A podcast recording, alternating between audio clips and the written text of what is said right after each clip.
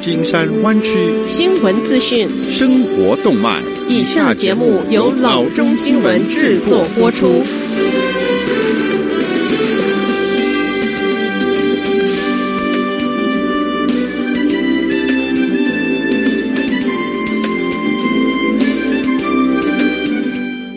各位听众，大家好，欢迎来到老中广播电台的节目，我是君君。我们首先来关注今天的旧金山湾区地方消息。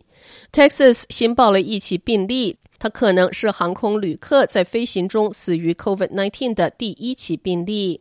尽管这件事情是发生在七月，但直到本周，Dallas 县的官员才确认这名死者的死因居然是 COVID-19。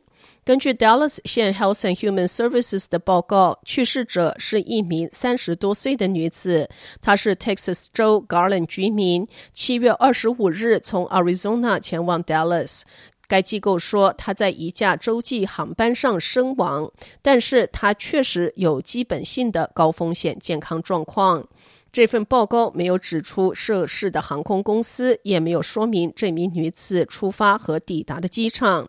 Dallas 县法官 Clay Jenkins 告诉当地的媒体，这名女子呼吸困难。在飞机降落之后，他们试图给她氧气，但是没有效。她死在登机桥上。目前尚不清楚这名女子在登机之时是否知道自己已经患有 COVID-19。今年的五月，各大航空公司开始要求乘客在机上戴口罩，但是直到两个多月之后，由于旅客投诉和网络视频显示，这个规定通常没有被执行。他们才真正开始打击违规者。几周前，参议院商业委员会两名成员提出一项两党法案。要求 TSA 实施体温检查。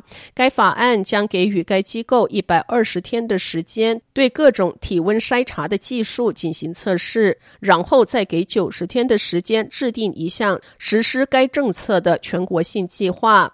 批评人士坚持认为，体温检查不会百分之一百的有效，因为该城市无法对新感染 COVID-19 病毒但尚未出现状况。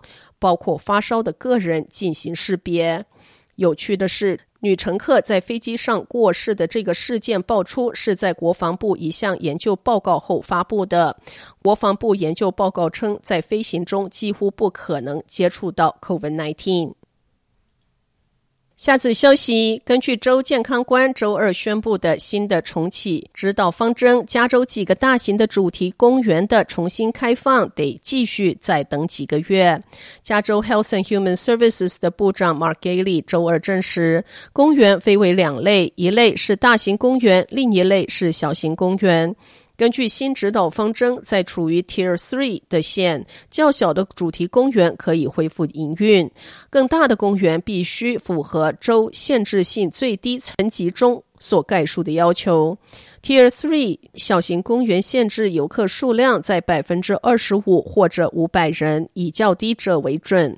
小型公园可以只开放室外景点，门票销售仅限于县内游客。大型主题公园只能在 Tier Four 社区以百分之二十五容量开放。公园必须实行预约制，并且对游客进行 COVID-19 症状的筛查。在公园内，除非吃东西、喝水。否则，必须始终戴着口罩。这个新的指导方针意味着 Anaheim 的 Disneyland 和 Universal City 的 Universal Studios Hollywood 得继续等待。Orange 县目前正在红色的层级，这是限制程度第二严格的层级，而洛杉矶则处于限制最严格的紫色层级。Disneyland Resort 的总裁在声明中说：“公司在世界各地的其他主题公园已经证明，他们是有能力安全开放的。” Anaheim 市长称，这个指导方针令人感到失望。盖利说，州还允许已经达到 Tier Three 的县开放体育活动，容量限制为百分之二十；限制最少的层级的县可以达到百分之二十五的容量。售票必须提前进行，并且要求戴口罩。下则消息：Google 在 San Francisco 市区。Two Rincon Center 又租赁了四点二万平方英尺的办公空间。随着交易本月落定，Google 在这一栋 Financial District 的大厦总面积扩大大约到二十万平方英尺。Google 发言人表示，公司二零一七年首次在 To Rincon 开设办事处，并且自二零一九年以来一直在就扩大事宜来进行谈判。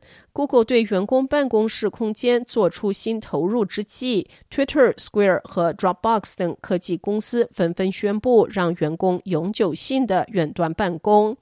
Google 今年七月表示，员工可以在家工作到二零二一年的六月。除此之外，他正努力实施一种混合模式，也就是员工有时在家，有时候在办公室。我认为未来肯定会更加的灵活。Alphabet 首席执行官 Sundar Pichai 在九月份告诉 Time 杂志：“我们坚信，在你必须解决难题之时。”在你必须创造一些新的东西之时，面对面在一起，有一种社区意识非常的重要。所以，我们看到这一点没有任何变化，但我们确实认为我们需要创造更多的灵活性和更多的混合模式。今年七月，Google 对员工进行了调查，发现百分之六十二的员工希望在安全之时能够回到办公室。此外，只有百分之八的人说他们希望每天都在办公室。好的，以上就是生活资讯。我们接下来关注一下天气概况。今天晚上湾区各地最低的气温是五十一度到五十二度之间，明天最高的气温是六十六度到七十七度之间。